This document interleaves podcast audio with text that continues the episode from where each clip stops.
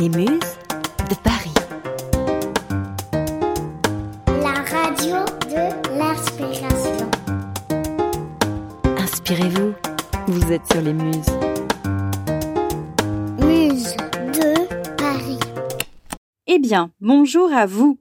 C'est l'heure du flash de l'inspiration qui cause aujourd'hui de femmes et de cinéma.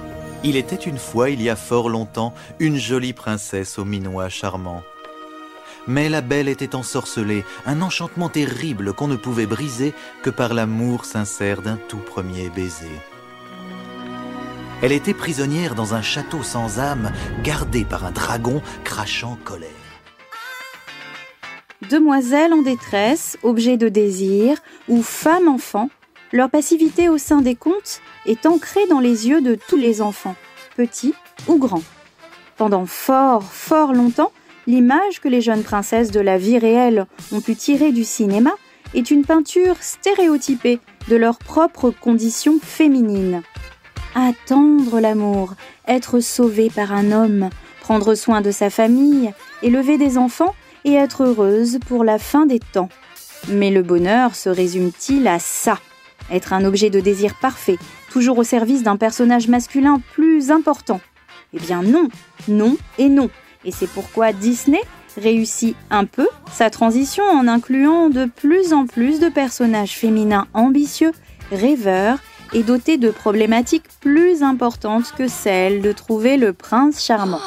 Chef, elle a levé les yeux au ciel, chef Pourquoi elle nous cherche? Très bien, première sommation, avant de taper du poing sur la table. Non Et c'est ainsi que des films comme Vice Versa racontent la crise émotionnelle d'une jeune adolescente sans jamais tomber dans une quelconque quête d'amour, d'un physique idéal ou d'une vie de famille toute tracée. Ça suffit, monte dans ta chambre. Quelques années auparavant, Rebelle mettait aussi en avant la force de caractère d'une princesse moderne et de son lien épineux avec sa mère. Le long métrage exprime la question de courage et balaie en un fondu au noir, mariage, tour et dragon. Tout ça est vraiment trop injuste. Injuste. Vous n'êtes jamais là pour moi. Cette histoire de mariage n'intéresse que vous. Vous êtes-vous posé la question de ce que je voulais? Non!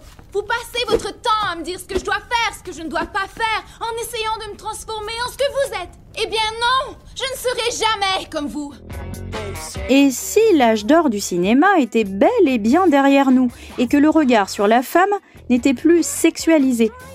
Taille fine, forme généreuse ou caractère candide, un fantasme plus fantastique qui, à travers l'œil de la caméra, emprisonne le sexe féminin à son propre corps et renvoie la femme à l'idée que pour exister, elle doit d'abord être validée et désirée.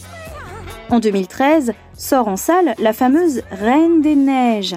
Et si elle peut agacer par bien des aspects les parents, il ne faut pas oublier qu'elle est une figure forte, à qui les jeunes filles, mais aussi les jeunes garçons, peuvent s'identifier. Avec ses super pouvoirs, elle n'a pas besoin d'un fiancé, mais elle brave le froid et les obstacles, avec pour seule véritable pensée l'amour, certes, mais l'amour d'une sœur.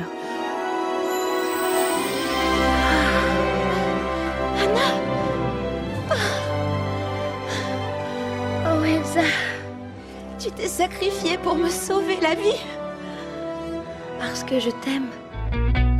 Le géant de l'animation nous prouve alors que princesse ou pas, une femme peut faire rire, une femme peut faire peur, une femme peut être complexe.